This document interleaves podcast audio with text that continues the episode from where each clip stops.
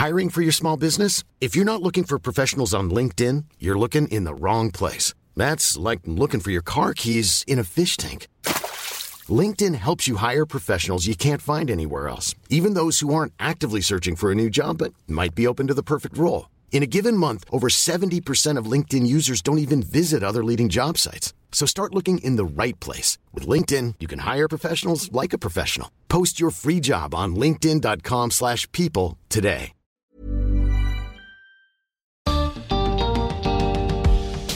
Uno de los efectos inesperados de la conectividad en las redes sociales es lo que se ha dado a llamar la cultura de la cancelación.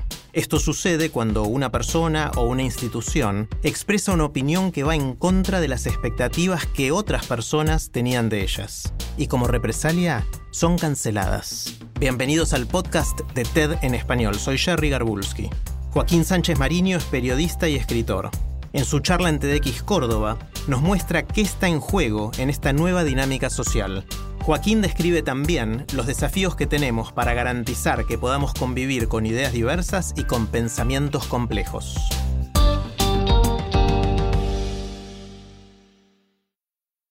El deseo de retirar del mundo las cosas que no nos gustan del mundo siempre estuvo entre nosotros. Queremos armar un universo a medida de nuestros deseos irnos a vivir a un lugar donde no existan las tormentas, si no nos gusta la lluvia, o sacar de la cancha de fútbol a ese jugador que detestamos, pero no se puede. En el año 2004 se estrenó Eterno Resplandor de una mente sin recuerdos con Jim Carrey. Cuenta la historia de un personaje que para sacarse de la cabeza un amor fallido, Kate Winslet o Clementine, va a un doctor que le ofrece un extraño tratamiento que le va a sustraer los recuerdos que tiene de esa persona de su cerebro. Ahora, imaginen que el argumento fuera que en vez de sacar a Kate Winslet de la cabeza solo de Jim Carrey, la sacara de todos los habitantes de la Tierra, la dejara afuera del mundo. La película pasaría rápidamente de drama romántico a suspenso o a terror, porque nunca sabríamos quién es el siguiente personaje liquidado en esta especie de pesadilla. Esto, que parece un argumento distópico, es lo que está pasando hoy con la cultura de la cancelación. Es el fenómeno por el cual la sociedad se organiza para dejar por fuera del ámbito público, boicotear sus trabajos o suprimir sus obras o ideas a personas que hayan dicho o hecho algo incorrecto, que se hayan dado una opinión por fuera de lo socialmente aceptable. Los motivos pueden ser muchos y pueden ir desde cosas verdaderamente graves a pavadas o confusiones. Para ver un ejemplo, por ejemplo, en el año 2020 en Argentina se emitió un reality show de pastelería. Un día antes de que se emitiera la final, que ya estaba grabada y ya se sabía quién iba a ganar, alguien se enteró de que esa participante había mentido en el formulario de inscripción. Había dicho que nunca había trabajado de pastelera profesional, pero sí lo había hecho una o dos veces.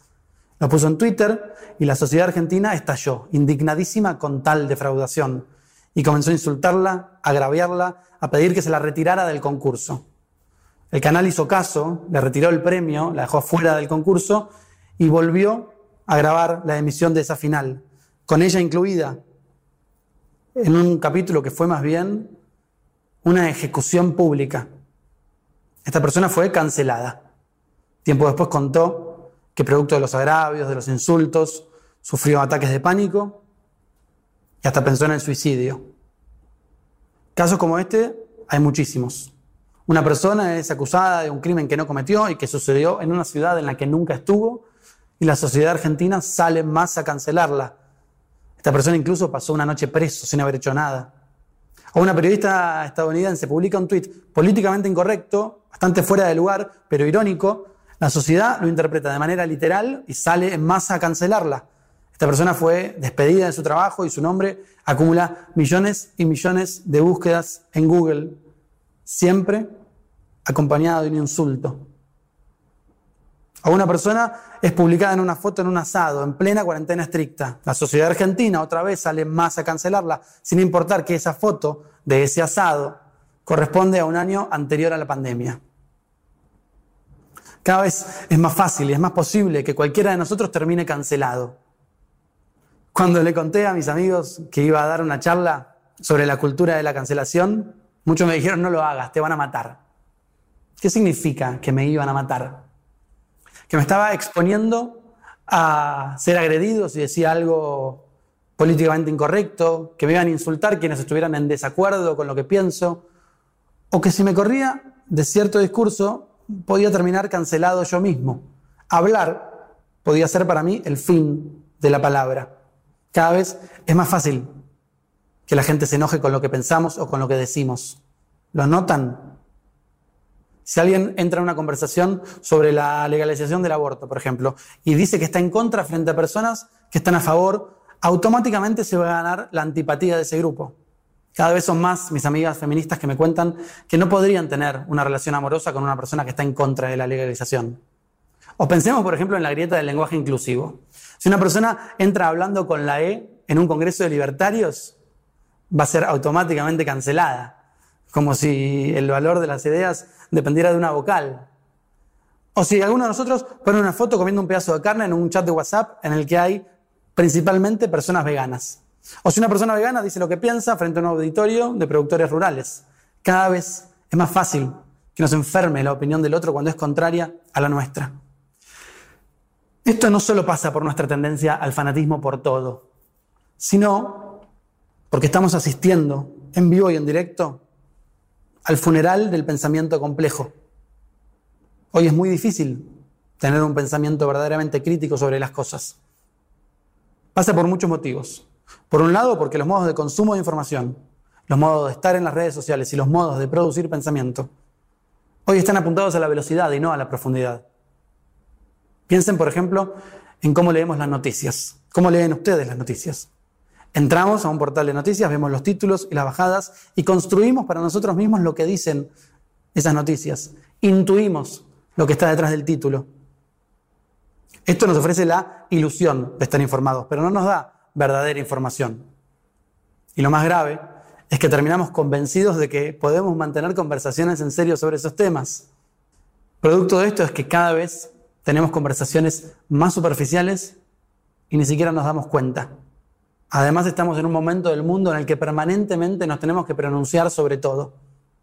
Si tienen Twitter o MailChimp o Facebook o Instagram o YouTube o Medium o TikTok o Twitch, sabrán que estas redes sociales premian el posteo permanente y castigan el silencio. El propio sistema está armado para que publiquemos, posteemos, instagramiemos, streamiemos, para que nos pronunciemos sobre todo. Entramos a Twitter, vemos que tendencia, una polémica que rápidamente nos indigna, sin importar que hasta hace, hacía dos segundos ni sabíamos que existía esa polémica, y queremos opinar y dar esa opinión, y no opinar livianamente, sino categóricamente, porque la tibieza también es plausible de ser cancelada. No hay lugar para las medias tintas en la era de la pronunciación. ¿Y acaso terminamos diciendo algo sin saber si eso es lo que realmente pensamos sobre ese tema? Yo me pregunto, para saber lo que pensamos sobre algo, ¿no hay que preguntárselo en silencio primero? Digo, porque como decía Nicanor Parra, el pensamiento muere una vez que llega a la boca. La consecuencia de todo esto es que nos da miedo decir, que muy pronto aparece el fantasma del te van a matar, que estamos cada vez más temerosos de dar una opinión porque siempre va a haber alguien que esté en contra de lo que pensamos, a veces incluso sin saber por qué, por la moda de la indignación. Entonces, a la avanzada de superficialidad, por falta de información, se suma el temor a ser honestos con lo que pensamos. Y sucede algo paradójico. No decimos nada por miedo a ser cancelados, pero cancelamos a quienes no tienen miedo de decir. La pregunta entonces es, ¿cómo lidiamos con las ideas verdaderamente ofensivas o peligrosas? Porque la cancelación no siempre es resultado de un equívoco. Hay casos de personas que fueron expuestas en un crimen que cometieron y ahí también cancelamos. En esas ocasiones sentimos, experimentamos una sensación de justicia, una justicia que por otro lado nunca llega de otra forma. Pero yo no me quiero concentrar en casos concretos, sino en la cancelación como método. Muchos creen que está bien cancelar algunas cosas porque en un mundo que permitimos todo, permitimos también la homofobia, la transfobia, el racismo, el machismo, infinidad de prácticas repudiables. Esa es la famosa paradoja de la tolerancia, que indica que tenemos que ser intolerantes con algunas cosas si queremos vivir en un mundo de tolerancia. Pero yo creo que tiene que haber un mejor modo de lidiar con las ideas que no nos gustan. Una voz silenciada queda para siempre en el mundo, escribió Alberto Mangel. Por eso me parece que hay que buscar nuevas maneras de lidiar con las ideas ofensivas.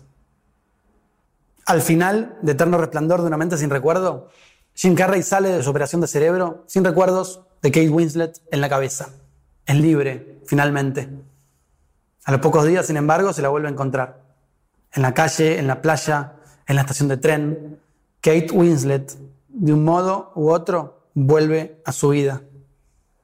Como esas ideas que queremos sacar del mundo, pero van a seguir volviendo si la manera que tenemos de lidiar con ellas es directamente cancelándolas, yendo a un doctor que nos ofrece lo imposible y no pensándolas complejamente.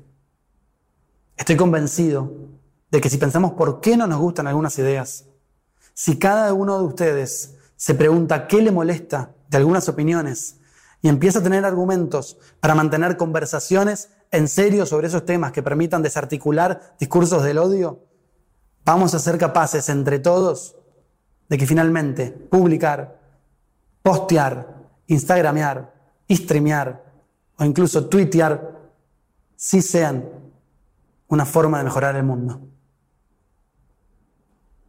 Pero además hay una cosa fundamental que todavía no dije y que creo va a hacer la diferencia absoluta. Hay una cosa que no dije que no me importa las consecuencias que me traiga decirlo. Lo que verdaderamente pienso es que... Si les gusta TED en español, la mejor manera de apoyarnos es compartiendo el podcast con sus amigos. Pueden encontrar todos los episodios en Spotify, en Apple Podcast o en tedenespanol.com. También nos pueden dejar un comentario en la página de Facebook de TED en español. Este es un podcast de TED en colaboración con Adonde Media. El sonido y la música están a cargo del estudio Pomeranek. Soy Jerry Garbulski y los espero en el próximo episodio.